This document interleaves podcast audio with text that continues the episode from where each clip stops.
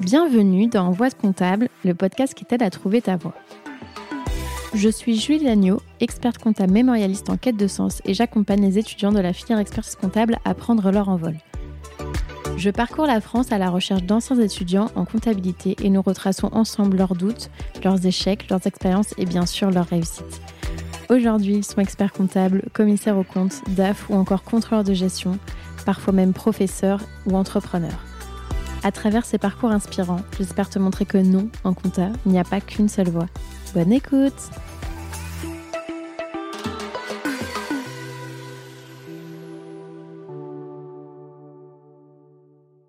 Ce podcast est rendu possible grâce à ProConta.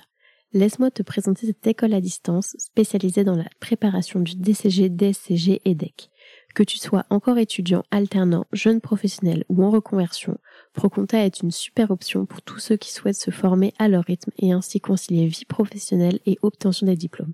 Ils ont même préparé une surprise spécialement pour toi, alors reste jusqu'à la fin de cet épisode. Salut Wave Salut Julie. Je suis euh, super contente d'être euh, avec toi aujourd'hui. On est dans tes locaux à Paris. Si je t'explique un peu comment ça va se passer l'interview, il va y avoir plusieurs parties. Donc d'abord, on va remonter au tout début. Euh, Waib, où est-ce qu'il est né? Quel type d'enfant il était? Qu'est-ce qu'il voulait faire quand il était petit? Ensuite, on va parler de tes études. Quel choix tu as fait? Pourquoi? Est-ce que tu voulais déjà être expert comptable à l'époque? Pour en arriver à ce que tu fais aujourd'hui. Donc pour commencer, est-ce que tu peux juste te présenter rapidement, nous dire, euh, Waib, ce que tu fais aujourd'hui? Oui, très bien Julie. Bah déjà merci de te déplacer chez nous et je suis très content aujourd'hui de pouvoir échanger avec toi et de pouvoir faire partie euh, des interviewés que tu as euh, suite à ce que tu as lancé il y a un an, deux ans. Ouais, c'est ça, il y, a, quelques temps. Euh, du coup, est-ce que tu peux nous dire ce que tu fais aujourd'hui? Tu es expert comptable, c'est ça? Oui, donc aujourd'hui je suis commissaire au compte expert comptable, chef d'entreprise entrepreneur au service des entrepreneurs. Tu as créé ton cabinet il y a combien de temps? Donc j'ai créé mon cabinet en janvier 2020, dès que j'ai été diplômé, à la session de novembre 2019. Donc tu as eu le, le, Covid juste après Effectivement, j'ai eu la Covid trois mois après, mais on a résisté. On est toujours là. On est toujours là. Et du coup, est-ce que tu peux nous dire alors, Waib, où est-ce que est-ce que t'es né? Oui, donc je suis né dans une île, sur une île plutôt, à Bastia, le 14 juin 92. oui, donc toi, tu es, plutôt du sud. Et quel euh, type euh, d'enfant t'étais? Est-ce que tu est-ce que as eu des échos de ça de ta famille? Est-ce que tu étais plutôt turbulent? Est-ce que tu étais sage? Comment t'étais? On va dire que j'étais assez excité, voire même très excité. Mes parents, du coup, m'ont tout de suite euh, inscrit au judo pour justement essayer de canaliser mon énergie. Je trouve qu'ils ont fait le bon choix parce que le judo m'a beaucoup aidé dans ma vie de tous les jours. Donc un enfant super excité qui ensuite s'est contrôlé au fil des années. Tu fais toujours euh, du judo? Rarement. Je suis plutôt T'as plus le temps? Non, c'est pas que j'ai plus le temps, c'est que le temps, en réalité, on a toujours le temps. Le temps, c'est nous qui décidons de, de savoir euh, si on veut donner du temps à cette discipline ou non. C'est qu'en réalité, je suis moins épanoui au judo et je m'éclate plus au foot. Du coup, je préfère réaliser des urbanes avec des amis le mercredi et le dimanche. Et tes parents, ils faisaient quoi comme métier? Est-ce qu'ils étaient dans la compta ou pas du tout? Non, pas du tout. Mes parents, pour euh, ma mère, elle était, euh, enfin, elle est toujours, elle bosse à la DMR. C'est une association qui s'occupe des personnes âgées. Et mon père, là, aujourd'hui, il est quasiment en pré-retraite. Mais sinon, il a réalisé plusieurs, plusieurs corps de métier. Il était euh, électricien, il, a, il était livreur à un moment donné pour Super U, assez bricoleur.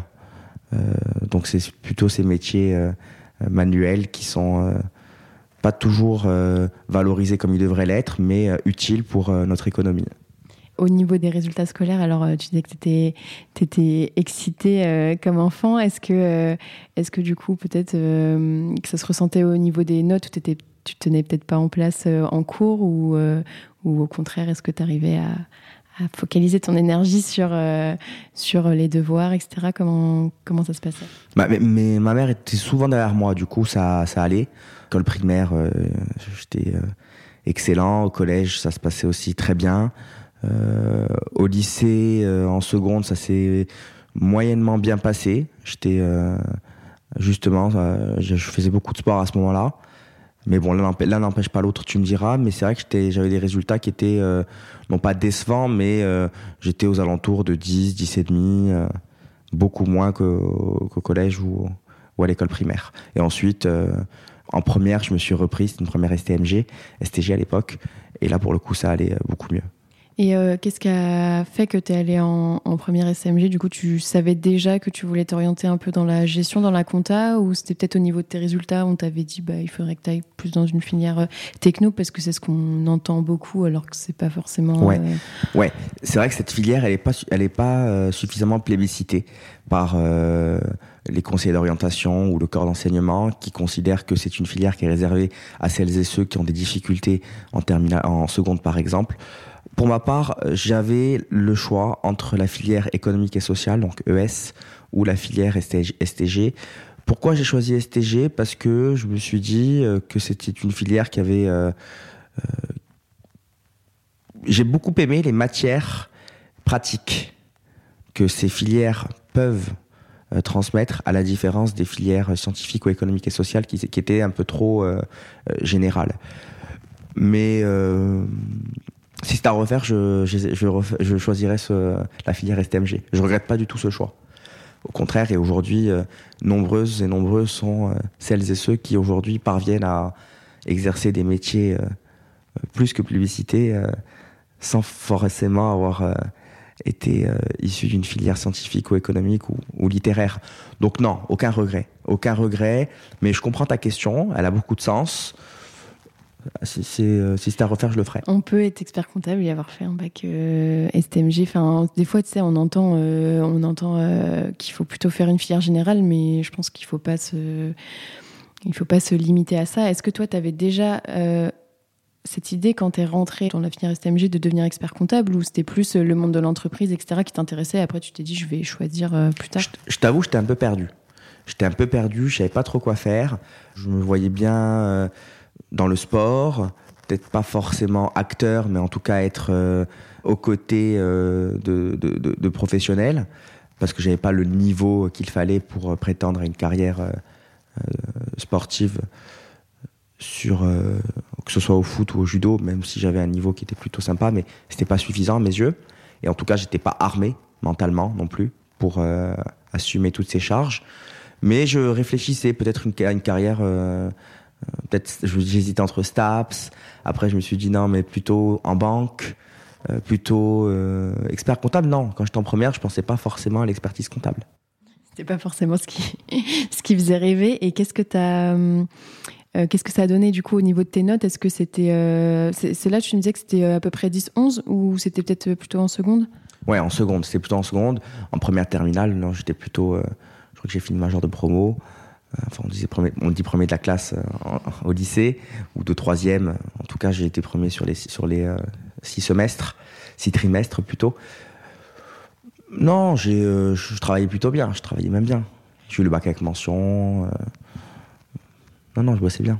Qu'est-ce que tu as choisi du coup en orientation post-bac? Parce que si tu étais un petit peu perdu, tu vois, est-ce que est-ce que tu as postulé quand même à, STAPS ou pas euh, Est-ce que tu as été directement dans, dans la filière de gestion? Finalement, j'ai retenu euh, euh l'IUT, l'IUT, l'IUT de Corté, et j'ai choisi les trois filières, que les trois euh, promos que proposait l'IUT de Corté, c'est-à-dire GEA, gestion des entreprises et administration, TC, technique et commercialisation, et il y en avait une autre, c'était... Peut-être RH ou... Non, c'était NRC, oui, c'est euh, la vente. Euh. C'était, ouais, quelque chose comme ça.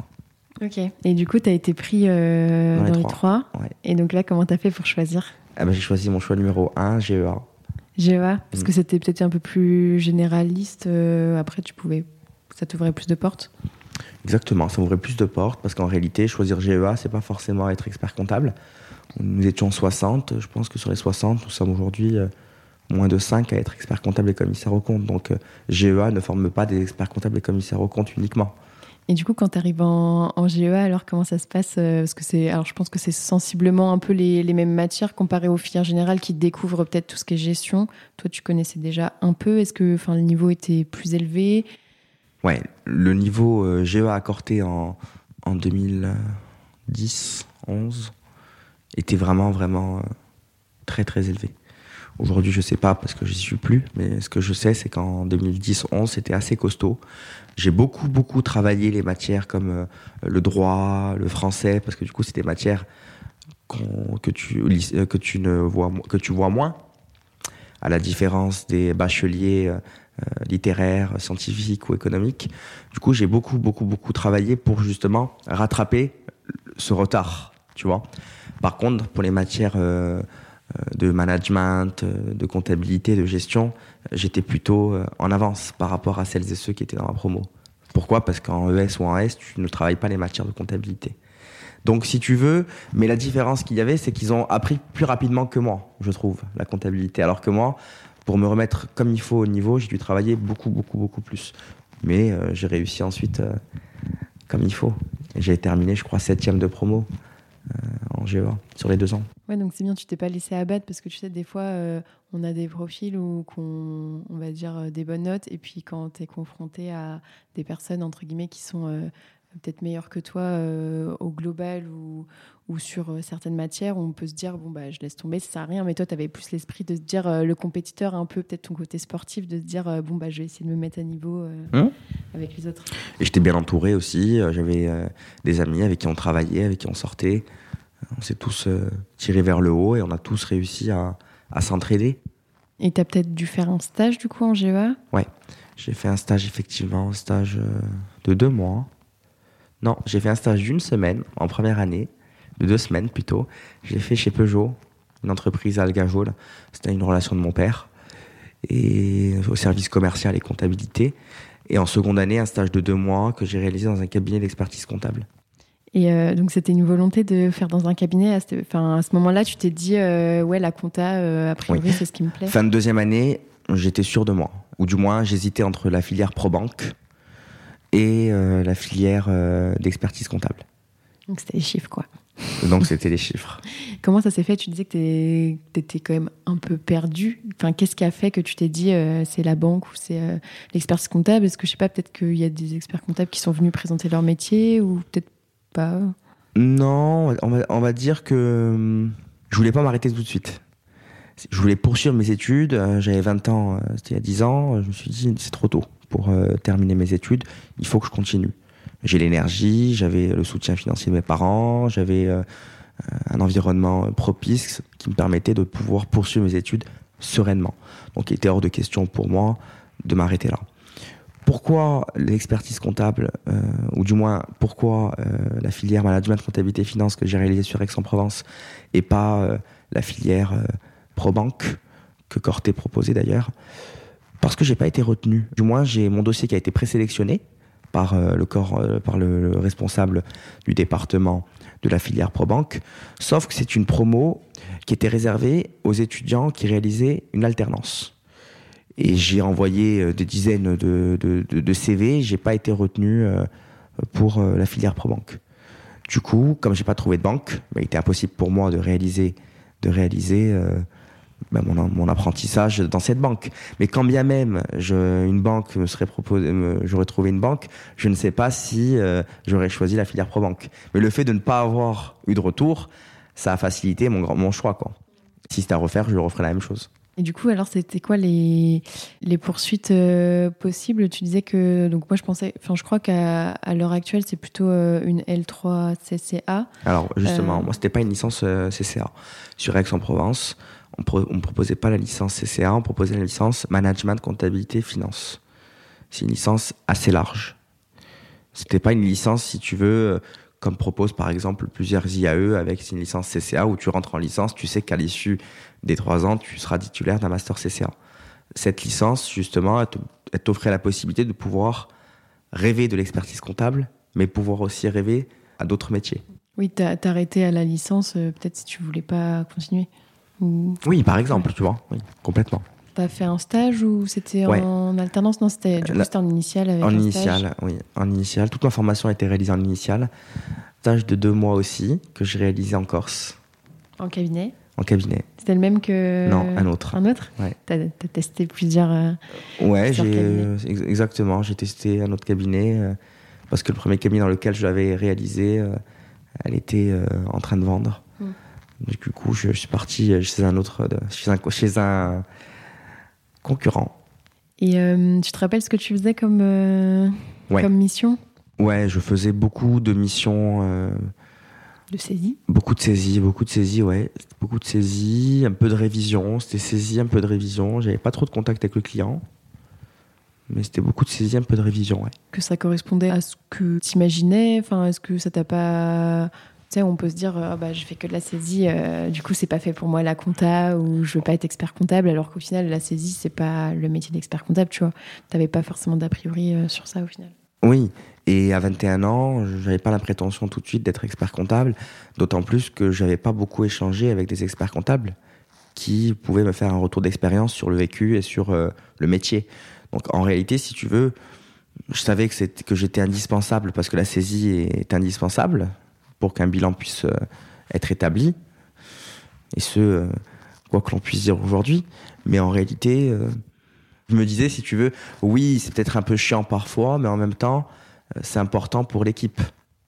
Et je suis là que de passage. Donc il faut que j'apprenne un maximum, que je, que je me familiarise avec l'outil informatique euh, pour que je puisse être plus rapide et meilleur euh, les fois d'après. Euh, mais effectivement, c'est-à-dire que pour le coup, les stages, oui, c'était sympa, c'était bien, mais j'avais pas non plus des responsabilités importantes. Mais en même temps, tu peux pas donner des responsabilités à un stagiaire qui est là que six semaines ou huit semaines.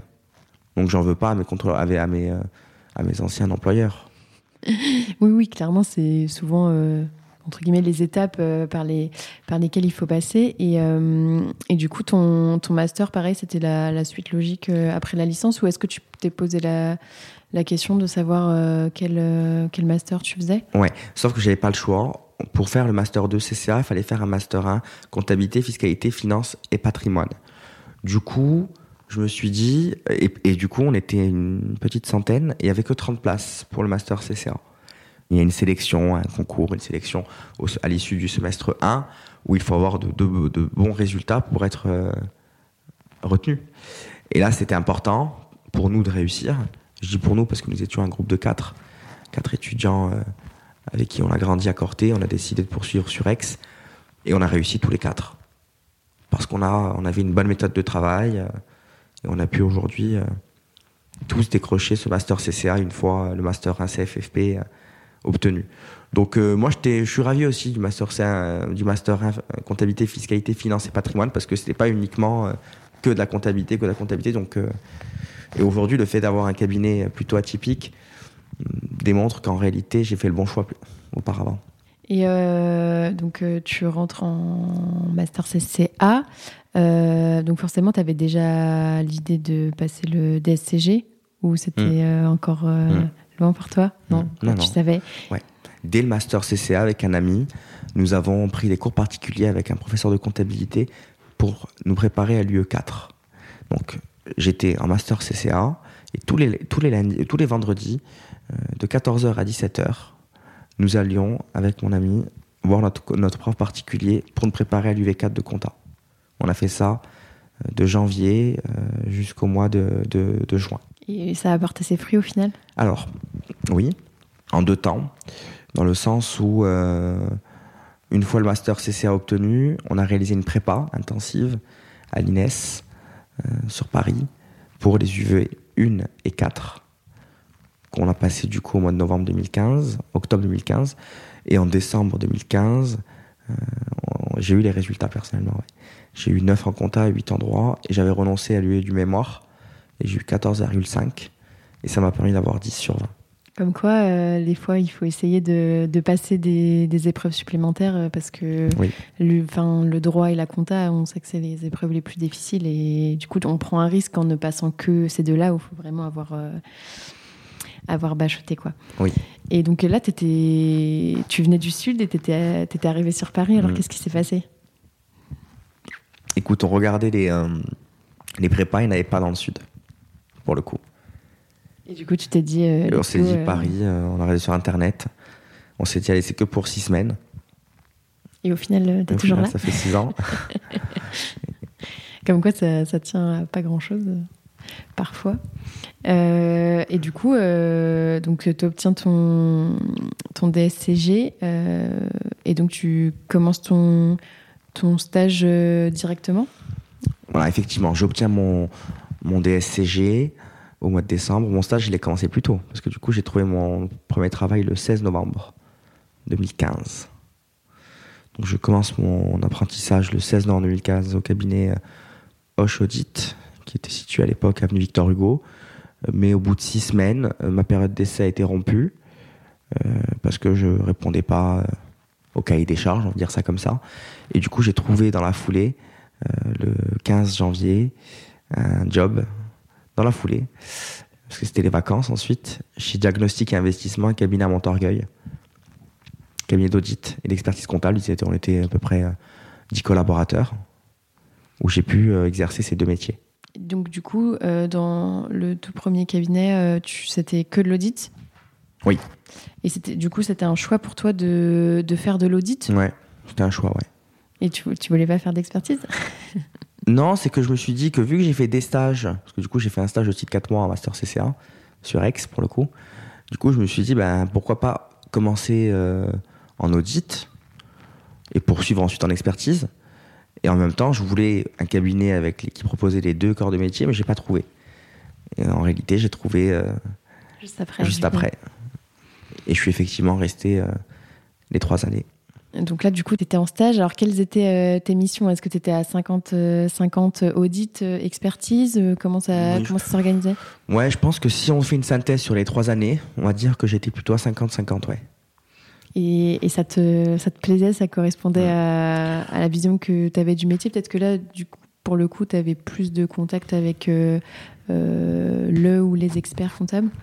Il n'y en avait qu'un seul, mais j'avais surtout la chance d'avoir une équipe de managers qui étaient vraiment top et qui m'ont permis euh, de m'élever, de m'épanouir, de grandir, euh, d'évoluer, euh, qui étaient toujours dans la bienveillance. Et ça m'a permis aujourd'hui d'être l'homme que je suis. Est-ce que, je sais pas, est-ce que tu as des anecdotes à nous raconter sur peut-être des clients sans les citer ou des, missions d'audit où, je sais pas, tu te retrouves au fin fond de la cambrousse ou, je sais pas, il y a des refus de certifier ou ce genre de choses?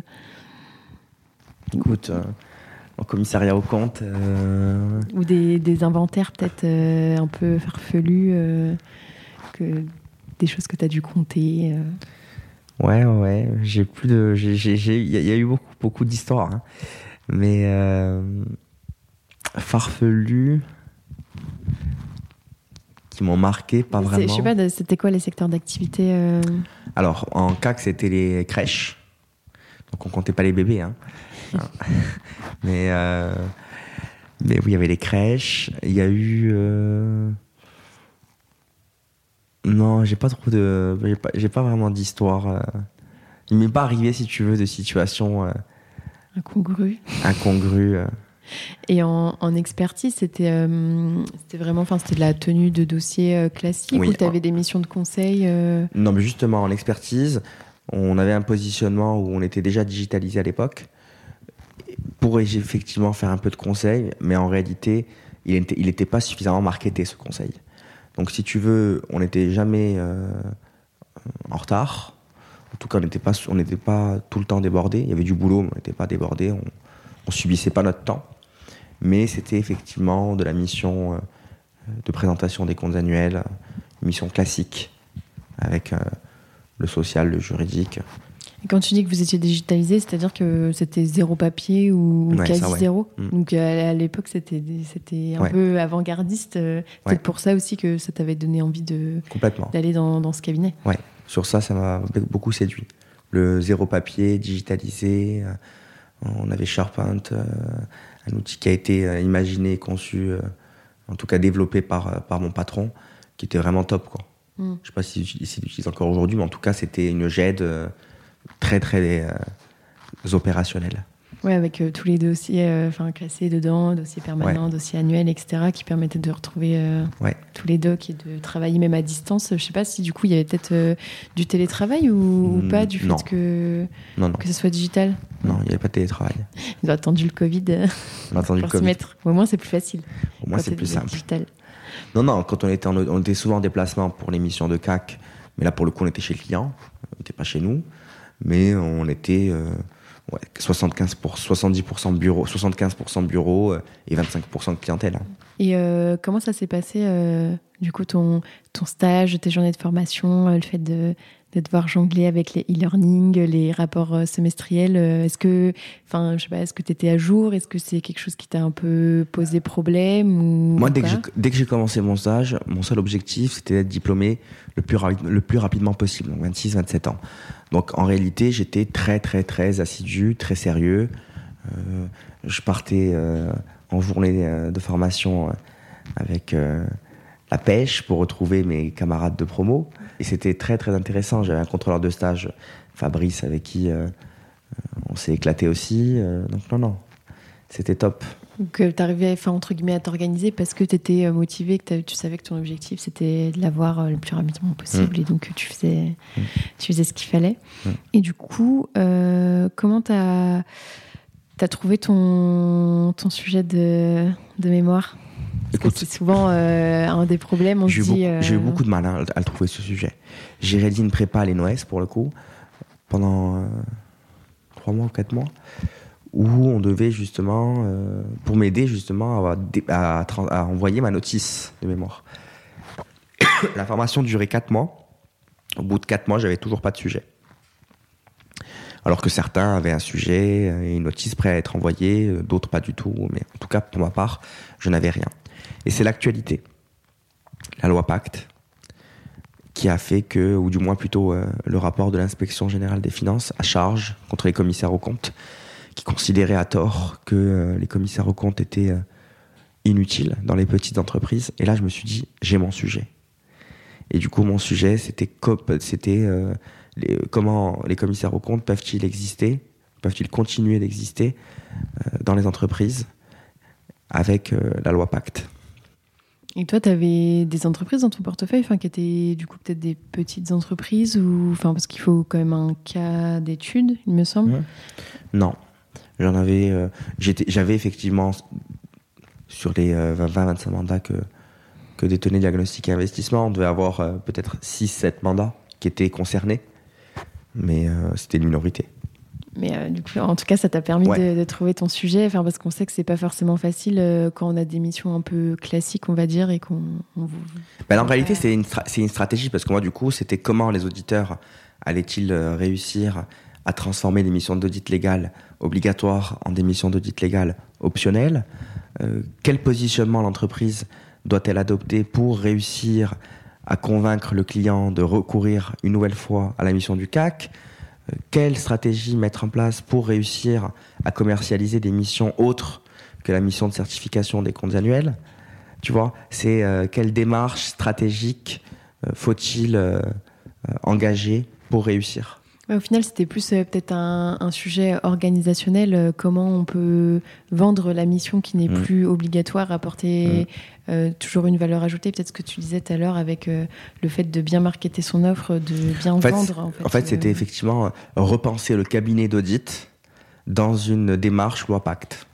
Et finalement, ça, ça a apporté ses fruits. Alors, est-ce que tu, tu l'as eu du premier coup, hmm. ton deck? Ouais, non, presque. J'ai, on va dire, un excès de confiance. Un premier échec scolaire que j'ai connu en mai 2019 où j'ai obtenu 14 sur 20 en mémoire, 16 en déonto et 5,2 en révision légale et contractuelle. Donc note éliminatoire. C'est à 6 Voilà, c'est à 6, effectivement. Et même si la moyenne générale était supérieure euh, quasiment à 12, mais j'étais, euh, j'avais une note éliminatoire. Du coup, euh, je me suis posé beaucoup de questions. C'est-à-dire comment j'ai fait pour échouer si près du but alors que j'étais clairement préparé parce qu'en réalité, j'ai pas suffisamment bien préparé l'épreuve numéro 2 et j'ai surtout euh, pas su gérer mon stress. C'est-à-dire que sur l'épreuve de 4 heures, je pense que j'ai commencé mon sujet au bout euh, d'une heure 15, d'une heure 20. Pendant la première heure, je regardais les dossiers, euh, j'étais en panique, je, m'en souviens comme si c'était hier. Dossier numéro 1, EARL, je sais même pas ce que c'était, donc c'était sur l'agricole. Dossier 3, la fusion dans les associations. Dossier 2, c'était l'IFI le sujet, euh, il est comme il est, tu vois. C'est juste quand je me suis dit, j'arrive avec bloc, avec un bloc de, de documentation et je trouverai toutes mes réponses. Et si tu veux, euh, j'ai pas bien travaillé. J'ai pas bien travaillé parce que j'étais pas bien organisé. Ma documentation, je ne la connaissais pas. Et c'était un moyen pour moi d'apprendre aussi à relativiser parce que j'étais vraiment pas bien. C'est un premier échec assez violent. Je l'ai assez mal vécu. Moi qui avais toujours jusqu'à présent tout réussi, le fait d'avoir euh, échoué si près du but et de pas pouvoir être diplômé à 26, euh, mais à 27 ans, ça m'a un peu euh, fait chier pour le coup. du coup, je suis revenu au mois de novembre. Pas plus préparé que ça, mais en tout cas avec un bon état d'esprit, avec une bonne documentation, avec une documentation équilibrée. Parce que certains ont, on a tendance à arriver avec trop de documentation pour se rassurer alors que ça sert strictement à rien. Et là, j'ai réussi euh, euh, avec la manière. C'est-à-dire que j'ai eu 13,25, euh, je crois. Quelque chose comme ça. 13,25, 13,75, 13 et quelques. Et là, j'étais content parce qu'à la fin, je peux dire que je suis un expert comptable complet, c'est-à-dire un expert comptable technique, un expert comptable qui connaît sa déontologie et un expert comptable qui a cette fibre commerciale capable de pouvoir valoriser son mémoire. Alors que c'est vrai que si j'avais réussi du premier coup avec un 6, euh, dans ma tête, je me serais peut-être dit, oui, mais au final, je suis expert comptable et je suis chef d'entreprise, mais techniquement, je ne vaux rien.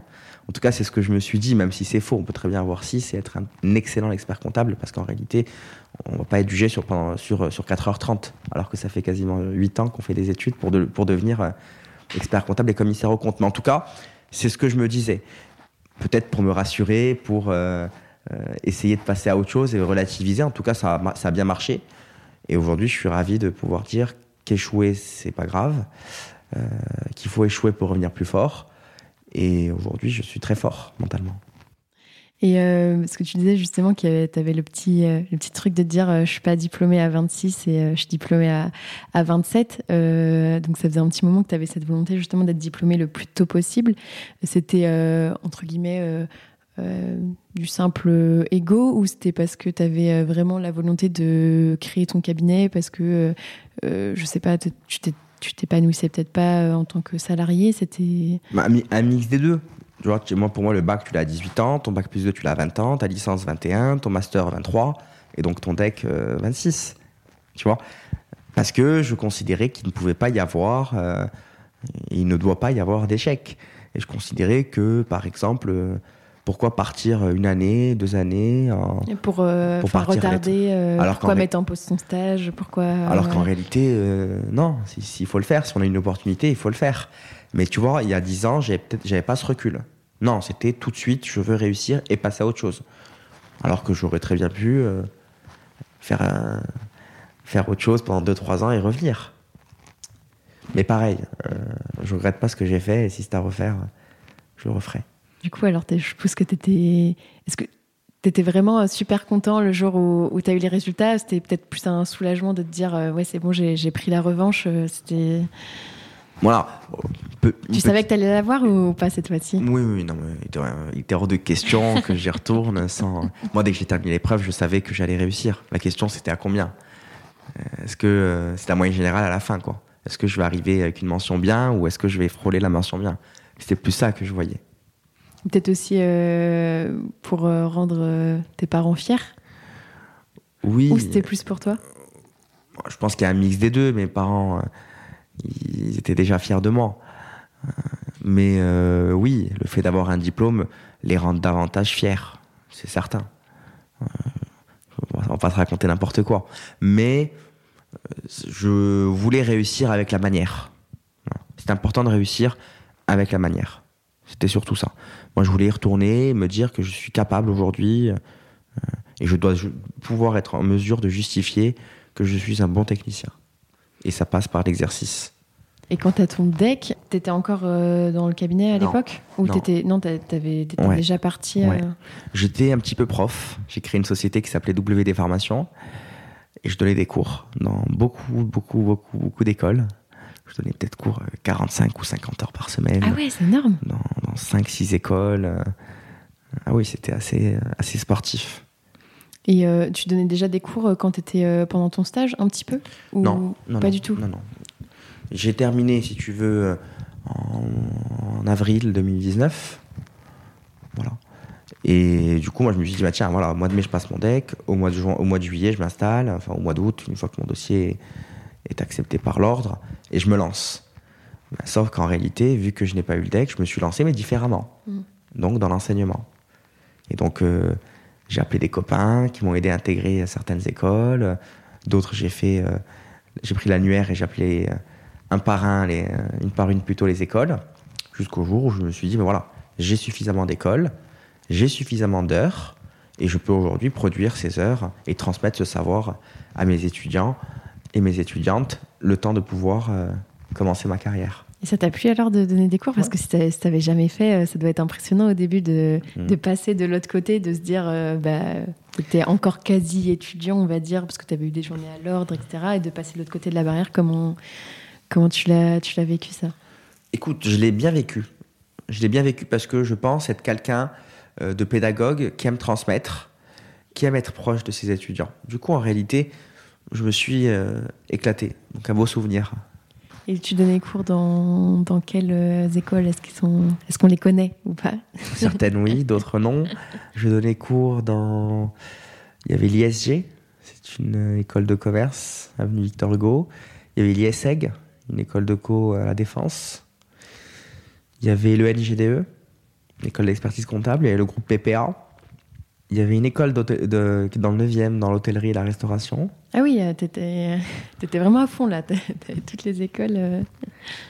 Et j'ai eu euh, trois facs Dauphine, Assas, c'est arrivé après.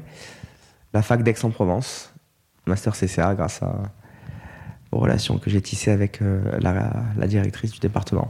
Et comment tu faisais alors tu... C'était en visio celle-ci ou tu te déplaçais euh, Non, c'était en visio justement parce que c'était euh, l'année Covid. ouais. Ah, mais là, par exemple, j'ai toujours la, fac d'Aix. Mais pour le coup, je me suis déplacé parce que euh, j'aime bien rencontrer à minima au moins une fois mes étudiants. Quoi. Donc on s'est arrangé avec l'administration pour faire cours toute la journée. Du coup, j'ai pu faire 8 heures de cours. Sur les 20 heures prévues, ça me fait quasiment 30% auprès des étudiants. Quoi. Donc c'est quelque chose que tu as conservé aujourd'hui et qui te plaît euh Alors aujourd'hui, j'ai conservé, j'ai plus d'école.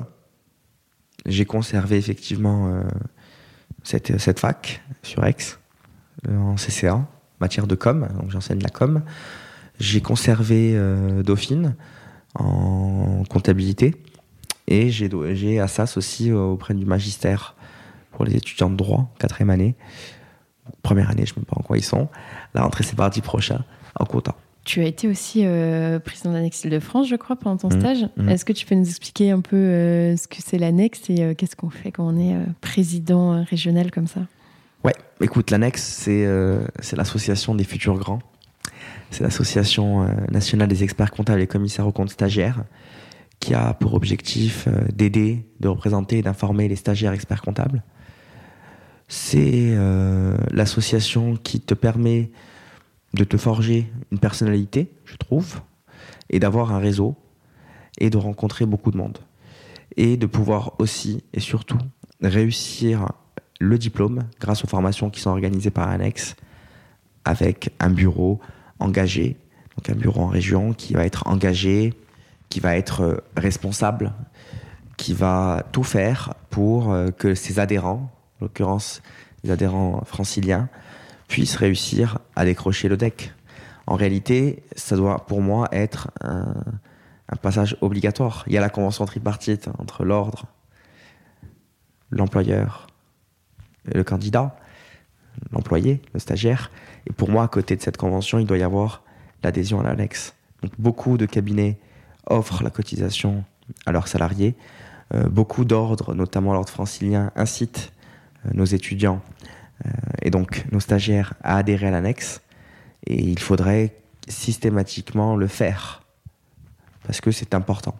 Donc moi, je me suis euh, éclaté en tant que en tant que membre du bureau, que ce soit en 2017 ou 2018, avec Pierrick en 2017 et Julien Lepuil en 2018.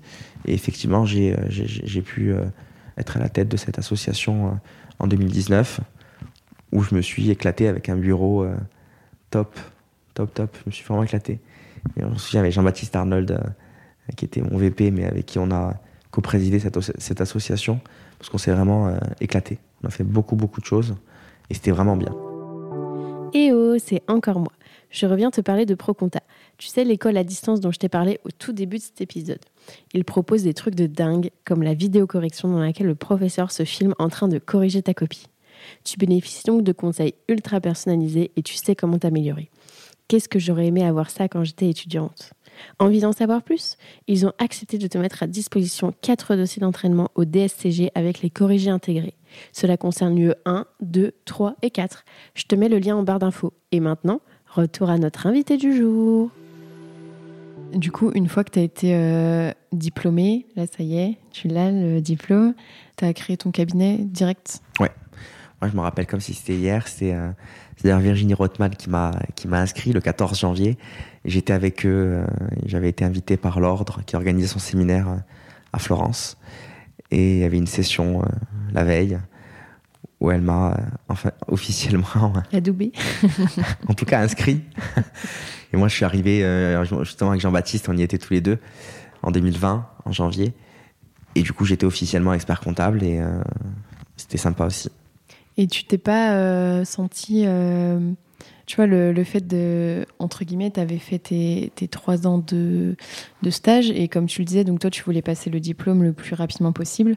Euh, mais je crois que la moyenne d'âge à peu près d'obtention du DEC, c'est autour de, la trentaine. Donc c'est en général des personnes qui ont plus d'expérience.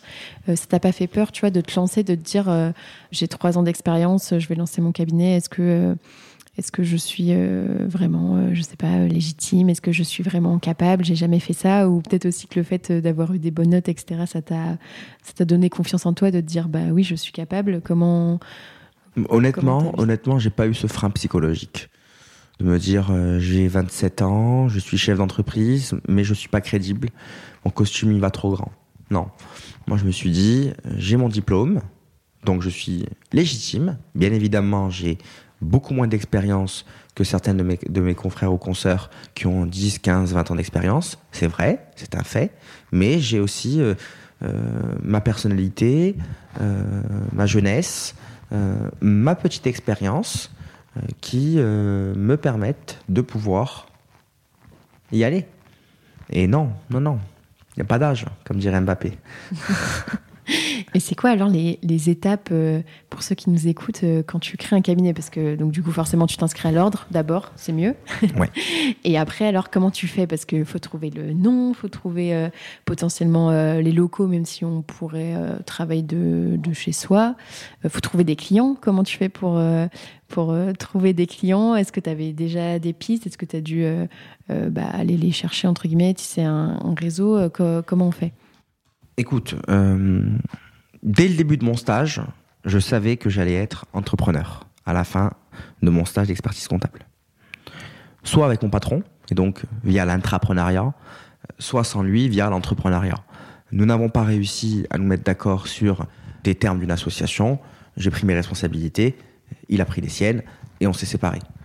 Ça se passe très bien, mais j'ai, plus j'ai pas trop de contacts. Mais si je l'appelle, il me répond, et s'il m'appelle, je réponds mais on n'a pas, si tu veux, euh, euh, conservé ce lien qui nous unissait quand j'étais collaborateur. Donc je lance mon cabinet. Euh, je lance mon cabinet, il me faut un nom, effectivement.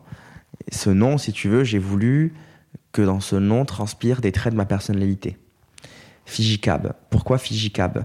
Fi parce que je suis quelqu'un de très bienveillant, je suis quelqu'un qui aime l'humain, donc fi de personne physique. J'ai cette compétence dans le digital, j'ai grandi avec, comme toi, donc J de digital. Et ces deux valeurs, j'ai souhaité qu'elles soient abritées dans un cabinet. Donc cab de cabinet, donc FI, J, cab. Audit et conseil. Donc audit pour le commissariat au compte et le conseil pour l'expertise comptable, parce que pour l'expertise comptable est dans, le, est dans le conseil. Donc le nom, euh, j'ai mis du temps à le trouver aussi, mais on a brainstormé, on a échangé, euh, amis, famille, euh, professionnels, et j'ai trouvé ce, ce, nom sympathique qui pourrait évoluer avec le temps, parce que peut-être que demain je serai moins seul, Peut-être que certains diront Fijicab, c'était un temps, et maintenant il faut passer à autre chose. Pourquoi pas? Je suis ouvert. En tout cas, aujourd'hui, j'aime, bien ce nom. C'est une marque. On fait tout pour euh, que cette marque euh, euh, commence un petit peu à être connue. Même si aujourd'hui, Fijicab, bah, c'est plutôt Waib que Fijicab. Et j'aimerais bien que ce soit Fijicab et plus Waib. Donc ça passe par une stratégie de com qui est en train d'être déployée en interne, où on va beaucoup, beaucoup bosser notre image sur l'exercice 2023. Ensuite, tu me dis quel client, comment, pourquoi? Voilà. Moi, je pense que pour pouvoir entreprendre une fois diplômé, qu'on ait 27, 30 ans ou 35 ou 40 ans, peu importe, il faut préparer. Préparer, c'est quoi? C'est se le dire intérieurement qu'on va se projeter. Euh, enfin, tout faire pour se projeter parce qu'on se dit qu'on va vraiment se lancer. Et donc, il faut en parler, sans en parler. Cultiver son réseau. C'est surtout ça. Pour moi, c'est euh, le réseau. Moi, aujourd'hui, euh, mon cabinet a bientôt trois ans, parce que je me suis inscrit en tant que personne physique le 14 janvier, ma structure a été créée le 9 mars. Le temps de trouver le nom Le temps de trouver le nom. Pourquoi j'avais fait ça? Pour gagner du temps, justement. Parce que la commission pour les personnes morales, j'étais pas encore prêt, parce qu'il fallait deux documents, une usine à gaz. J'ai dit, tu sais quoi, on inscrit, on m'inscrit en tant que personne physique, comme ça, c'est fait, et on verra la structure après. Et donc, qui a bientôt trois ans, cette structure qui a bientôt trois ans, en trois ans, du coup, j'ai jamais euh, démarché le moindre client. Jamais démarché le moindre prospect aujourd'hui. Vraiment. Et, pour ceux qui nous écoutent, peut-être, tu vois, qui n'ont pas forcément de réseau, c'est de se dire, bah, en fait, il faut profiter justement du stage, etc. Par exemple, notamment de l'annexe, de, pour justement se forger ce réseau-là. Parce que quand, on dit réseau, c'est pas forcément que le réseau de, d'entrepreneurs, entre guillemets, qui pourraient faire appel à nous. Ça peut être aussi des confrères qui vont nous sous-traiter des dossiers, ce genre de choses. Alors, oui, après, on, va en parler juste après la sous-traitance. Mais euh, pour moi, si tu veux bien, pour moi, il y a un, moi, j'ai plusieurs réseaux. Moi, j'ai le, le, réseau corse. Parce que j'ai grandi là-bas, j'ai tout fait là-bas, j'ai mes amis. Et ça, c'est un réseau bah, que tu ne perdras jamais. Ensuite, j'ai le réseau étudiant. Deux. Ensuite, j'ai le réseau foot. Euh, j'ai le réseau judo. J'ai le réseau association. Euh, j'ai le réseau euh, rencontre. J'ai le réseau client. Les réseaux, le réseau, en réalité, il se construit au fil du temps. Tu vois, aujourd'hui, tu es mon réseau et je suis ton réseau. Et donc, ainsi de suite. Et ainsi de suite. Si demain tu as besoin de moi, je suis là. Si moi j'ai besoin de toi, tu es là aussi. Et c'est ça le réseau. Et en fait, si tu veux, il faut parfois le matérialiser, ce réseau. Être capable de pouvoir euh, échanger de temps en temps avec ces personnes avec qui on a tissé du lien. Pour justement que ce soit pas, euh, non pas un réseau, mais juste une connaissance euh, de passage. Donc c'est important, si tu veux, de bien réseauter, de cultiver son réseau et d'être honnête et transparent. C'est-à-dire que quelqu'un qui est uniquement là pour faire du business avec toi, ça ne marchera pas. Donc être patient, prendre le temps, c'est vraiment important. Donc pour moi, le réseau, il se construit au fil du temps. Un réseau famille, un réseau euh, amis. Euh, non, non. C'est très très important. Peut-être ce que tu veux dire dans le fait de pas faire de, enfin vouloir faire du business, c'est en gros de d'abord donner, enfin de ne pas avoir peur. Ce que tu dis de, quand je dis donner, c'est genre passer du temps et pas juste appeler la personne pour dire euh, bon j'ai besoin d'un. Après tu, vois, donner pour recevoir, oui, mais si, si, on y va dans cette optique, ça marchera pas. En fait, il faut être naturel. Mm. Franchement, j'ai du mal à, sans attendre euh, forcément quelque chose en retour. Ouais, mm. j'ai du mal à l'expliquer parce qu'en réalité, ça ne s'explique pas. Euh, ça se fait naturellement. Quand tu es chef d'entreprise, tu, tu es euh, à l'affût d'opportunités, bien sûr, mais tu es surtout bienveillant, sympathique, souriant, à l'écoute, volontaire, pour essayer de continuer à grandir et à passer du bon temps. Mais si c'est pour se dire, tiens, je sors à cet endroit parce qu'il me faut absolument trois leads pour que je vais transformer la semaine d'après, peut-être que ça marche. Mais en tout cas, c'est pas ma strate les leads, pour euh, peut-être ceux qui nous écoutent, euh, qui savent pas trop ce que c'est, c'est en gros les prospects, on va dire, avant l'étape euh, qui passe client, l'étape un peu où, ils sont à l'état ouais, de, de, connaissance. Enfin, en tout cas, ils savent ce que tu proposes comme service, etc. Et potentiellement, plus ou moins court terme, ça va devenir un client. Et tu voulais parler un peu de la, sous-traitance. Je sais pas si tu en as fait, toi, quel, ou quel est ton avis là-dessus Non, moi, j'en ai pas fait. Et je considère que c'est pas une solution viable pour les entrepreneurs qui souhaitent réellement entreprendre. Je considère que ça peut être une aide quand tu démarres, pourquoi pas, mais ne, nous, ne vous euh, noyez pas dans la sous-traitance. Parce que la sous-traitance, c'est intéressant parce qu'on peut facturer entre 500 et 800 euros la journée en fonction de vos compétences et des missions sur lesquelles vous allez être placé. Donc oui, c'est sympathique parce que quand tu fais 800 euh, fois 20 jours, 16 000 euros de chiffre d'affaires. En brut? En chiffre d'affaires. Oui. Mais tu dis 16 000 euros. Euh, c'est pas 16 000 euros de REM. C'est pas 16 000 euros de REM.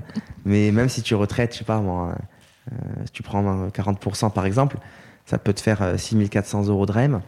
Bon, les comptes sont pas du tout optimisés là, mais, mais admettons, entre 6 et 9 000 euros.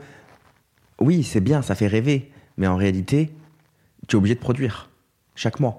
Donc pour démarrer, tu peux faire 3 mois, 4 mois pour éviter de recourir à un emprunt pour justement construire l'image de marque de ton cabinet. Et tu te dis, je vais produire pendant 4 mois, avoir du chiffre d'affaires. Et dans 4 mois, ben, j'ai 20 x 4, 16 x 4, quasiment 60 000, un peu plus de chiffre d'affaires et donc de trésorerie. J'isole la TVA. Avec, avec, avec, avec, ce cash, tu vas pouvoir, du coup, avoir un site internet, euh, recruter pourquoi pas ton premier collaborateur, euh, et ce même si tu n'as pas de client, mais qui va t'aider à en avoir justement. C'est important, tu vois. Que ce soit un tremplin, avoir de la sous-traitance en récurrence, euh, tout en développant sa clientèle pendant 1, 2, 3, 4 ans, pour moi, c'est pas la bonne solution. Ça peut marcher, je dis pas que ça ne marche pas. De mon point de vue, c'est pas la bonne solution. Donc moi je dis oui à la sous-traitance, mais à petite dose, surtout pour se lancer. C'est peut-être un risque aussi de s'enfermer entre guillemets, enfin dans entre guillemets la facilité de, de se dire bon bah j'ai des dossiers qui, enfin j'ai déjà du taf, je suis, enfin au final je suis pas vraiment euh, entrepreneur, enfin je. Bah pour moi la sous-traitance en full time c'est du salariat déguisé. La sous-traitance ponctuellement, c'est un moyen pour l'entrepreneur de payer, pourquoi pas, ses charges fixes, de se lancer. Donc je dis pourquoi pas. Que ce soit, comme je l'ai dit tout à l'heure, au début pour se lancer et on arrête au bout de quatre mois, ou quelqu'un qui a recours à la sous-traitance une demi-journée par semaine, tout le temps, pourquoi pas ça c'est comme si on avait un client récurrent. Ça, oui. En tout cas, moi, c'est pas ma stratégie et j'incite pas les confrères et consoeurs qui pourraient nous écouter, ou du moins celles et ceux qui pourraient le devenir, se dire euh, je vais faire de la sous-traitance. Dans ce cas-là, négocie plutôt, euh, euh, dirige plutôt vers l'intrapreneuriat. Reste dans la structure et associe-toi avec, avec, avec ces personnes. Ça a plus de sens. Et tu disais tout à l'heure aussi, bah forcément, quand on est entrepreneur, parfois il faut recruter des personnes. Est-ce que toi, tu es, resté seul au début? Est-ce que tu as recruté directement comment, ça, comment, ça, s'est passé? Moi, moi j'ai recruté tout de suite. J'ai recruté tout de suite. J'ai commencé par des stagiaires qui étaient mes étudiants. Euh, qui me proposaient euh, ou que j'ai proposé euh, un stage. Et ils ont tout de suite répondu présent et j'ai commencé comme ça. Et après, du coup, tu les as eu en stagiaire et ensuite tu les as embauchés Pas forcément. non. Certains, c'était juste pour avoir. C'était alimentaire. donc pour moi aussi, du coup, c'était un moyen d'être aidé, accompagné, épaulé. D'autres, oui. D'autres, non. Ça dépend. Ça dépend. Et, là, aujourd'hui, tu as, des collaborateurs euh, en full-time ou... Oui, aujourd'hui, on est, euh, on est 8. Euh, 8, collaborateurs ouais. 8 collaborateurs, dont 3 apprentis. Et le reste, c'est du full-time. Ouais, donc c'est quand même. Enfin, ça a bien grandi en 3 ans. Ça a bien grandi, ouais. Mmh. toi, justement, je sais que tu dis souvent que les, les cabinets experts comptables, c'est pas tes concurrents et que c'est plutôt les, cabinets de conseil. Mm. Euh, est-ce que tu peux nous expliquer un peu euh, pourquoi? Alors, une réponse en deux temps. Pourquoi? Parce que c'est le constat que j'ai tiré de mon cabinet. Aujourd'hui, 80% de mon chiffre d'affaires, c'est des missions qui ne sont pas encadrées par l'article 2 de l'ordonnance 45. Donc, ce sont des missions de conseil. J'ai 20% de mes missions qui sont euh, des missions relatives à la mission de présentation des comptes annuels, et donc, je me dis, euh, quand je fais le rapport 20-80, je me dis quoi? Je me dis mes concurrents directs, bien que ce soit les experts comptables, mais je vais plutôt partir sur mes concurrents indirects qui sont les cabinets de conseil. Pourquoi? Parce que c'est des professionnels qui font la même chose que moi, sans le diplôme, parce qu'ils n'ont pas l'obligation d'avoir le diplôme pour délivrer les prestats que je réalise aujourd'hui. Et du coup, je considère que ce sont eux mes concurrents. Par contre, pour la mission de présentation des comptes annuels, mes concurrents, bien sûr, surtout mes confrères et consoeurs, sont ces professionnels qui sont inscrits à l'ordre, bien sûr. Je trouve qu'il y a suffisamment d'entreprises euh, en France euh, et suffisamment d'experts comptables pour ne pas se marcher dessus. Et euh, justement, sur les 80% où tu, tu nous parles de, de chiffre d'affaires lié au conseil, c'est quel type de, de mission du coup? Alors, en 1, c'est les missions de consultation, les consultations fiscales, juridiques, sociales, sur X thématiques. Ça peut être la crypto, parce qu'on a pas mal de, de particuliers ou d'entrepreneurs qui investissent et qui ne savent pas comment ensuite optimiser euh, euh, les rendements qu'ils pourraient avoir. Du coup, on réalise des consultations qu'on market, personnalisées, des rapports, 20, 25, 30 pages, peu importe, tout va dépendre surtout bah, du contenu. euh, de ce qu'il nous dit. Et nous, ensuite, tout va dépendre de la jurisprudence et de ce qu'on peut dire. Et là, c'est une offre que, j'ai développée avec une avocate fiscaliste. Et on propose, si tu veux, une offre euh, euh, tous les deux. Donc c'est, un package, c'est une offre à 5000 euros qu'on facture à nos, clients. Donc ça, c'est une presta qui marche très très bien. Et ça, c'est, plus des personnes euh, peut-être des personnes physiques ou des personnes. Euh, enfin, c'est des dirigeants, donc des fois qui ont peut-être déjà un expert comptable, mais qui, qui cherchent un avis euh, sur une situation. Oui, par exemple, je te dis une bêtise, ça peut être un entrepreneur qui a son expert comptable depuis 5 ans, mais qui s'interroge sur la pertinence ou non de créer une holding. Ben, moi, il vient me voir, moi, avant de lui dire, bah, tiens, la holding, c'est temps, je vais lui dire, est-ce que c'est pertinent?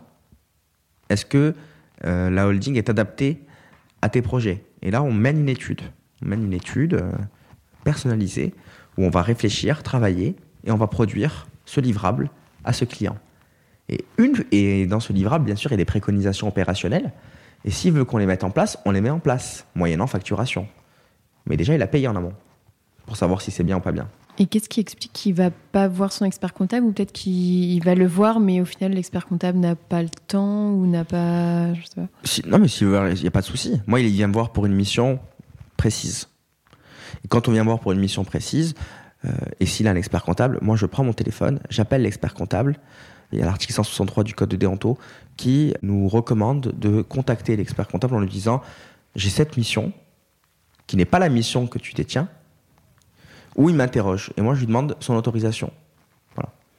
Bien sûr, si c'est une mission d'expertise comptable, la question ne se pose même pas. Là, pour le coup, euh, je, lui écris un mail, je lui demande si je peux entrer en fonction sur le dossier, et il me répond oui, non, et c'est parti. Là, c'est pour une mission qui est ponctuelle, c'est une mission qui est exceptionnelle, mais par courtoisie, j'appelle mon confrère, ma consoeur, pour lui demander si je peux euh, faire la mission. Voilà. Mais ça, c'est très peu. Moi, la plupart du temps, c'est soit des entrepreneurs euh, qui n'ont pas d'expert comptable, soit c'est des personnes physiques qui n'ont pas cette connaissance en gestion et qui n'ont donc pas d'expert comptable. Et euh, donc ça, c'était la première. la première. Ensuite, la deuxième, c'est des missions liées au financement. Les particuliers, les entrepreneurs, souvent ont besoin de cash. Et je suis ce pont, cet intermédiaire qui va aider les entreprises, les particuliers, à développer euh, leurs projets en débloquant du cash. Donc ça, c'est une mission que j'ai beaucoup, beaucoup euh, développée. Donc ça, tu as des exemples? C'est plus des emprunts ou je sais pas C'est essentiellement des emprunts. parfois en pool bancaire avec plusieurs banques qui s'associent sur un projet pour financer euh, une opération. Et oui, euh, c'est de la dette bancaire souvent. En trois, j'ai les missions de management de transition où je vais euh, mettre à disposition mes collaborateurs dans une entreprise pour une période donnée. Donc ça peut être des missions en audit interne, ça peut être des missions en, en comptabilité, ça peut être des missions on s'adapte au client. C'est varié, mais ça, c'est plus du coup sur un laps de temps défini. En général, ça c'est soit pour remplacer une personne ou en attendant qu'on recrute quelqu'un, ce genre de choses. Mm. Et il y en a beaucoup, surtout en ce moment. Et quatre, après, c'est les missions classiques, c'est-à-dire euh, la mission de présentation, la création de société, euh, le secrétariat juridique, parce que le social, je l'ai externalisé pour le moment. C'était ouais, un, un, choix. un choix, mais peut-être que tu vas l'internaliser Peut-être que je pourrais l'internaliser, mais euh, en tout cas, si demain je dois l'internaliser, je veux pas que ce soit un produit d'appel pour mes clients.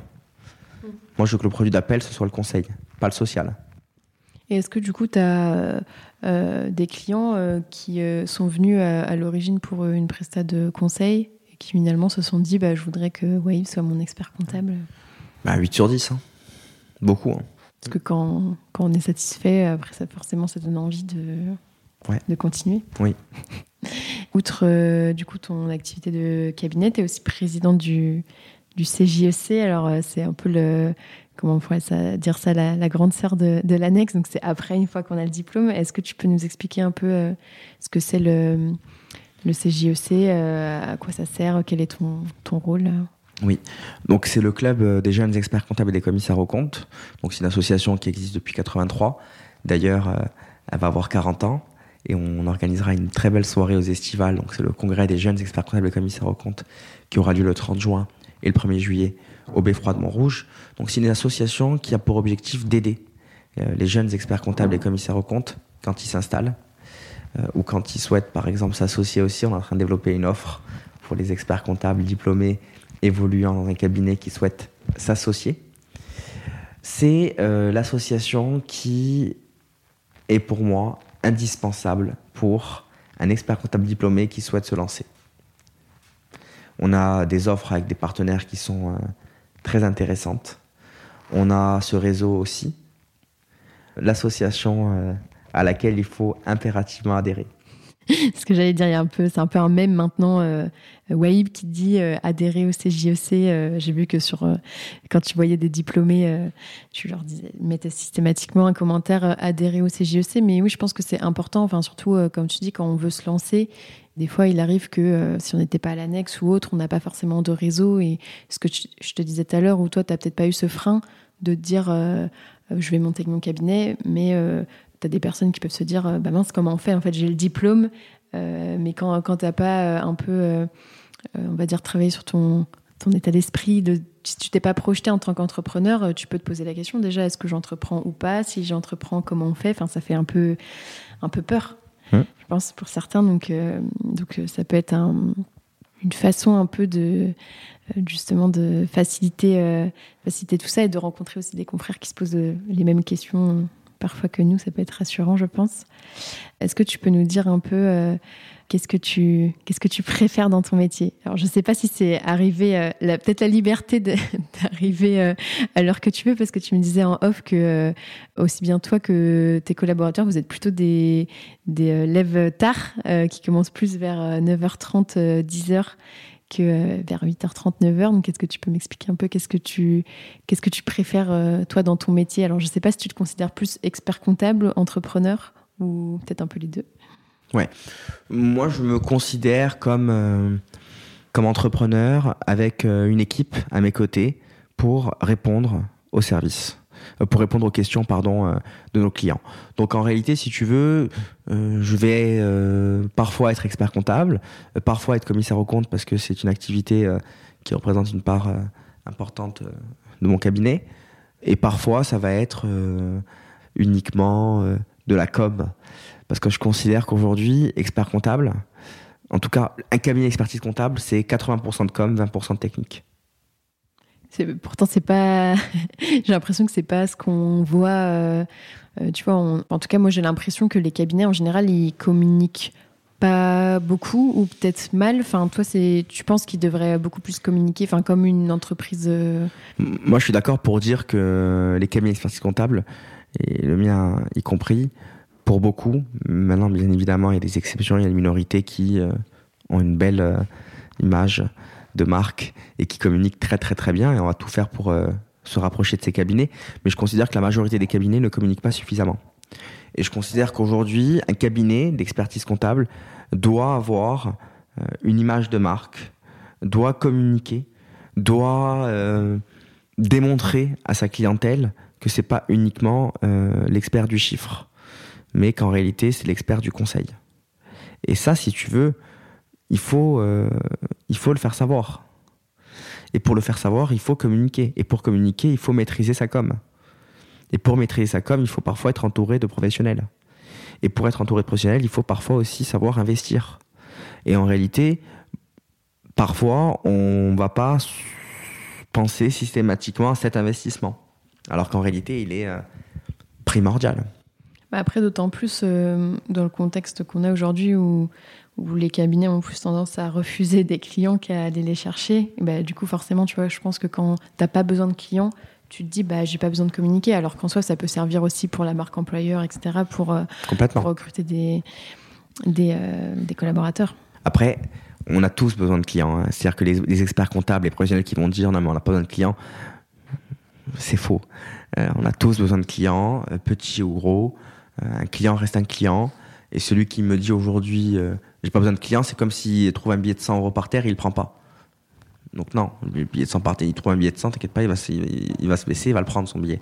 Donc on a tous besoin de clients. Donc maintenant, je suis d'accord pour dire que la profession, elle euh, n'arrive pas suffisamment à mettre les arguments qu'il faut pour attirer les meilleurs talents. Donc ça, c'est vrai. On a un problème de collaborateurs et aujourd'hui, parfois, on a des dossiers, des mandats mais on n'a pas des forces vives en face pour pouvoir les produire. Ça, c'est vrai.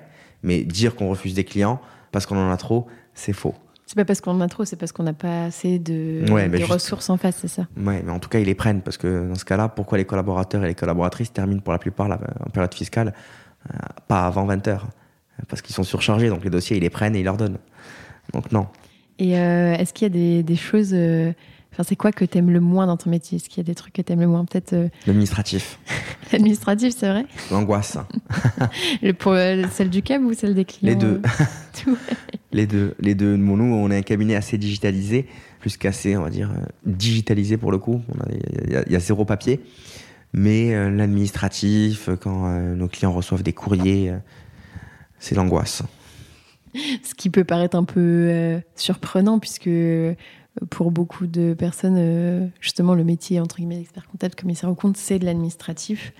et pour autant, pas forcément au final. Non, pas forcément. Pour ça, je dis, ce métier, c'est 80% de com, 20% de, 20 de, de technique. Parce que un expert comptable, il a la possibilité de devenir chef d'entreprise avec le temps, parce qu'il passe du libéral au chef d'entreprise avec une équipe. Une fois qu'il a son équipe, ensuite, ben, il met en place des process, il met en place des formations, il forme ses collaborateurs, euh, bien évidemment, il supervise. Mais ce que je veux dire, c'est que le métier, il évolue. En tout cas, les fonctions euh, attribuées à l'expert comptable évoluent. Et c'est important, du coup, d'avoir euh, ces process bien en tête, de maîtriser bien évidemment tous les sujets, mais savoir déléguer, c'est important si on veut grandir. C'est pour ça que je dis que c'est 20% de, de, technique et 80% de com. Pour un, pour un collaborateur technique, c'est peut-être peut l'inverse. Et encore. Parce qu'on compte sur nos collaborateurs pour pouvoir euh, commercialiser ces missions de conseil. Parce qu'on n'a pas attendu 2023 euh, pour dire les experts comptables euh, ne font pas de conseil. Les experts comptables font du conseil depuis 1945. Par contre, les experts comptables, depuis 1945, ont du mal à marketer ce conseil. Et aujourd'hui, l'enjeu de notre profession, c'est de sensibiliser, mais la profession le fait bien déjà, et elle continue de le faire, et c'est très bien. Mais il faut continuer à, véhiculer ce message auprès, de nos, euh, auprès des 21 000 experts comptables que nous sommes pour réussir à ce que nos collaborateurs prennent aussi ce réflexe pour que les clients arrêtent de considérer que l'expert comptable, c'est uniquement le producteur des comptes annuels. Mmh. Mais ce travail, il est fait, hein. il est fait, il est même bien fait, je trouve. C'est sur du, long terme. C'est sur du long terme, mais je suis sûr qu'on a, qu'avec la facture euh, électronique euh, et, tous les éditeurs de logiciels qui nous proposent des services euh, topissimes, qui clairement rendent encore plus agréable notre métier, fait que on, est sur la bonne voie. Et ça va être à nous, experts comptables, de prendre ce virage et de se dire on va faire autre chose. Mais pour faire autre chose, on sort de notre zone de confort. Tu sais, je, je t'en ai pas parlé, mais quand j'ai commencé à entreprendre, et aujourd'hui encore, 80% hein, voire 90% des missions que notre cabinet offre à nos clients sont des missions que je n'ai jamais réalisées pendant mon stage d'expertise comptable. Parce que pendant mon stage d'expertise comptable, pour ma part, quand j'étais en commissariat au compte, ben, j'étais en mode euh, CAC euh, classique. Euh, je n'ai pas le souvenir pendant ma carrière d'auditeur d'avoir réalisé des missions de commissariat aux apports, des missions de commissariat à la transformation, des commissariats à la fusion, des missions exceptionnelles. Et en réalité, quand tu démarres quand tu es un jeune commissaire au compte, ce sont les premières missions qui te sont permises, parce qu'elles sont plus accessibles, et elles sont surtout très intéressantes et très rentables. Et en réalité, tout ça pour te dire que j'ai eu mon diplôme, mais en réalité, euh, je savais quasiment rien faire encore. Et j'ai continué, j'ai commencé à apprendre une fois que j'ai été euh, chef d'entreprise où j'ai appris d'autres choses. Donc, ce que je veux dire, c'est que j'ai beaucoup appris pendant mon stage, énormément, mais c'était pas suffisant. Et aujourd'hui, c'est pas encore suffisant. Il faut continuer. Ça sera jamais suffisant finalement. Et ça sera complètement. On, apprend tout le temps. On apprend tout le temps. Et d'ailleurs, euh, l'ordre préconise aux experts comptables de, continuer de se former à raison de 120 heures par euh, tous les 3 ans. À la différence des CAC où c'est une obligation. Où il faut se former, du coup, en tant que CAC, on a l'obligation de se former 120 heures euh, sur 3 ans. Donc c'est c'est essentiel. C'est vrai que la facture électronique, finalement, ça va plus être une, une opportunité parce que bah, forcément, les clients, ils, en gros, je schématise, mais ils vont dire bon, bah, enfin, entre guillemets, votre taf, euh, il est déjà fait, vous avez beaucoup moins de temps à passer sur le dossier. Donc, ça va être une opportunité pour les cabinets, justement, de communiquer sur d'autres missions qu'ils peuvent réaliser et que les clients, des fois, n'ont pas, pas conscience. Oui. Ah oui, complètement. complètement. on va voir comment ça va se matérialiser, parce qu'aujourd'hui, clairement, je suis un cabinet qui est digitalisé en quoi la facture électronique va-t-elle modifier notre organisation? Donc on attend de voir. On attend de voir. mais en tout cas, on est prêt. pour les cabinets qui sont peut-être 100% digital, a priori, ça va pas révolutionner le quotidien. C'est peut-être pour les autres cabinets qui sont encore parfois papier, enfin les cabinets et aussi les clients, parce que tu as aussi des clients des fois qui sont réfractaires à, au changement, à prendre des outils euh, digitaux. Donc, euh. Bien sûr. Nous, en tout cas, euh, on se tient prêt, on se tient, on est attentif et, on s'adaptera aux, exigences de cette facture électronique. Et est-ce que tu es fier de ton parcours et pourquoi? Oui, moi je suis assez fier de mon parcours parce que je suis un peu plus sérieux, mais je me prends pas forcément au sérieux. Et ça, c'est important. Je suis quelqu'un de, de très, euh, très terre à terre, euh, très, très terre à terre, assez vrai, euh, voire très très vrai même. Donc oui, je suis content parce que j'ai gardé cette, cette, personnalité, j'ai gardé ces traits de caractère qui font que je suis Wahib. Je n'ai pas changé et je suis toujours le même. Et, donc oui, je suis fier de mon parcours parce que j'exerce deux métiers élétiste, euh, essentiel pour notre économie, indispensable pour euh, beaucoup euh, du point de vue de nos entrepreneurs. Et aujourd'hui, je suis fier aussi d'apporter en plus pour, dans, dans, la profession via le CJEC e et l'annexe auparavant. Donc, je suis content de mon parcours. Comment tu gères ton équipe vie pro, vie perso Parce que du coup, je suppose qu'en tant qu'expert comptable, commissaire au compte, et puis bah, forcément euh, dirigeant d'un cabinet, tes euh, journées, voire des semaines euh, bien remplies. Tu nous disais que tu faisais du sport deux fois par semaine, il me semble. comment tu t'organises Enfin, tu es aussi président du CJEC. E comment tu t'organises pour faire tout ça Quelle est la, place de, de, ta vie perso là-dedans Écoute, je suis assez bien organisé.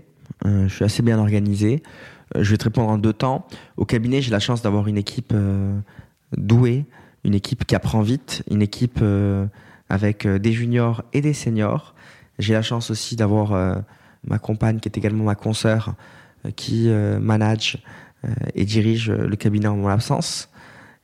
et ça, c'est un plus et c'est vecteur de valeur ajoutée pour, pour le cabinet parce qu'en réalité, même si je suis pas là, le cabinet, il, tourne tout aussi bien, voire mieux. Donc en réalité, je suis euh, assez serein sur, euh, sur, le, sur le cabinet. Maintenant, effectivement, si je passe un peu moins de temps, je fais moins grandir mon cabinet.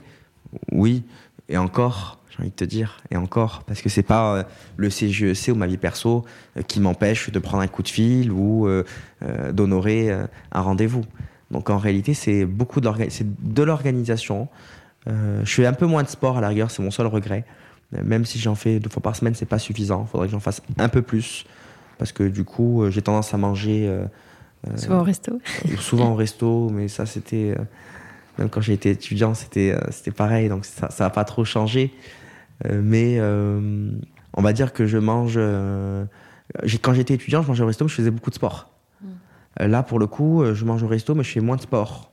Et du coup, c'est important de, de faire du sport parce qu'aujourd'hui, c'est ce qui me manque, on va dire. Moi, j'aimerais bien retrouver une, bonne silhouette, euh, parce que je vais mieux me sentir. Euh, et c'est un métier qui demande beaucoup d'endurance. Pour être endurant, il faut être très très bien dans sa peau. Donc moi, je suis plutôt bien dans ma peau. Euh, et il faut pas non plus s'inquiéter. Mais ce que je veux dire, c'est que j'aimerais bien être encore plus, plus dynamique. Et ce dynamisme passe par beaucoup de sport. Et ce sport passe par du temps qu'il va falloir s'accorder, se donner, s'imposer pour euh, réussir à, faire euh, ce qu'on aime. Parce que souvent, on a tendance à être euh, comme des robots. Bah, on, va, au boulot, après on va manger. Donc là, on sort. ce soir, on passe la soirée avec la copine. Le lendemain, on va voir les copains. Le lendemain, on va voir la famille. Oui, c'est important, mais il faut, aussi savoir souffler. Donc moi, j'arrive, j'arrive aujourd'hui à partir en vacances régulièrement, à voir mes proches, à être disponible pour mes clients, assez disponible aussi pour mes équipes. Donc l'équilibre, si tu veux, il est, euh, il, est bien. Très disponible pour l'association, surtout en ce moment. Euh, je, gère plutôt bien. Faut par contre que j'ai cette énergie, cette santé, et ça passe par du sport. Oui, s'accorder du, du, temps pour soi. S'accorder du temps pour soi et ne pas subir son emploi du temps. Parce que si on devient expert comptable, commissaire au compte, chef d'entreprise, et on subit ce temps, c'est pas bon C'est pas bon. C'est important de, de, préserver cet équilibre, euh, non pas vie pro, vie perso, parce que je considère que la vie pro, c'est de la vie perso. Euh, on passe 75% de vie au travail. Donc si on considère qu'aller au travail, c'est un, un fardeau, il faut, faut, changer de métier tout de suite. Donc le travail, c'est la vie. Et aujourd'hui, je considère que euh, ma vie, elle est plutôt bien euh, équilibrée. C'est peut-être aussi parce que toi, du coup, le fait d'être chef d'entreprise, je comprends d'autant plus le fait de peut-être de ne pas avoir de barrière entre le perso et le pro, ce qui est peut-être un peu moins vrai quand tu es, quand es salarié. Ouais, mais tu vois, moi, quand j'étais, collaborateur, auditeur, euh, pendant mon stage, l'environnement, il était tellement euh, stimulant qu'en réalité, je me sentais pas forcément euh, euh, dirigé. Bien sûr, il y avait une hiérarchie, bien sûr, je respectais les consignes, bien sûr, j'allais dans le sens du groupe, mais ce que je veux dire, c'est que aujourd'hui, je fais pareil, tu vois. Euh, c'est ce que je te disais, pourquoi je suis fier de moi? Parce que je suis resté moi-même.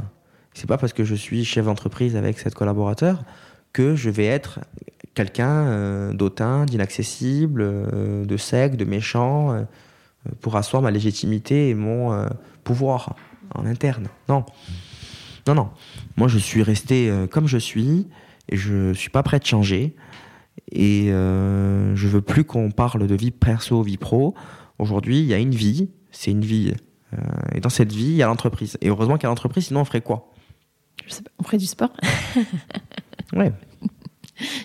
Pour finir, du coup, est-ce que euh, est-ce que tu aurais un conseil à donner au Waïb euh, qui a 20 ans, là, qui doit être en, en DUT GEA Qu'est-ce que tu lui dirais? D'avoir un peu plus confiance en lui. Moi, si tu veux, j'ai, euh, je suis comme le vin, quoi. J'y suis allé progressivement. j'ai pris euh, beaucoup d'assurance avec le temps. Et j'aurais aimé, si tu veux, à 20 ans ou à 15 ans, avoir euh, plus de confiance en soi parce que j'ai pas toujours eu la confiance que j'ai aujourd'hui. Cette confiance, euh, je l'ai cherchée, je l'ai trouvée. À 18 ans, je l'avais pas, à 15 ans encore moins. Et peut-être que si j'avais cette confiance, j'aurais pu, par exemple, essayer de croire à certains de mes rêves, dont notamment le sport. Donc le conseil que je donnerais, c'est celui à Waïb il, y a, il, y a, il y a 10 ans, du coup, ou il y a 15 ans, c'est euh, ne pas se fixer de barrières, ne pas se fixer de limites. Parce qu'en plus, on en a des fois, de par l'environnement, enfin, on a déjà des barrières qui vont venir euh, spontanément. Euh, donc, si nous-mêmes, on se fixe nos propres barrières, bah, en fait, on. Oui, c'est ça. pas. Il faut, on est complètement en phase. Donc, ce serait ce conseil, moi, c'est le conseil que je donne, c'est que je me, que je que je me serais donné, c'est euh, d'être euh, confiant. Et c'est la confiance. Et la confiance, ça se travaille.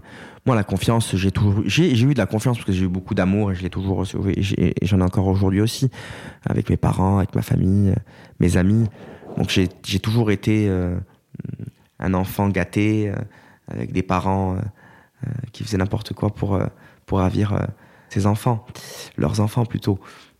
Donc ça vient pas de, tu vois, si je devais, euh, ça vient pas forcément euh, des parents. C'est plus euh, moi pour le coup qui qui avait du mal à croire que certaines que certaines fonctions étaient possibles pour moi. Et, par exemple, le métier d'expert comptable qui te paraissait Non. inaccessible ou c'était. Non, Mm. c'était plus le, le sport Ouais, c'est plus dans le sport, plus jeune, mais parce que du coup, à 20 ans, entre 18 et 20 ans, j'ai beaucoup gagné en maturité. J'ai beaucoup, beaucoup évolué euh, à l'IUT de Corté. Énormément. Ça m'a fait un grand bien. J'ai beaucoup gagné en, maturité, en confiance. Mais j'aurais aimé, si tu veux, avoir plus de, le, con- le conseil, c'est confiance. Ok, top. Bah écoute, pour ceux qui nous écoutent, prenez confiance en vous.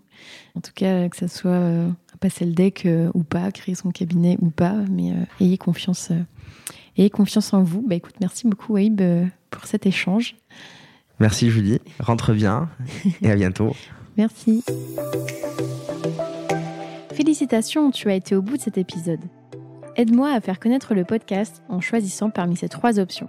Le plus rapide d'abord, c'est de me donner 5 étoiles sur ton appui de podcast préféré. Le second, c'est d'écrire un gentil commentaire pour m'encourager et pour faire plaisir à l'algorithme. Et bien sûr, tu peux aussi en parler autour de toi.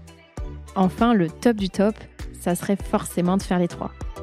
Pour découvrir le prochain épisode, je te donne rendez-vous dimanche prochain à 10h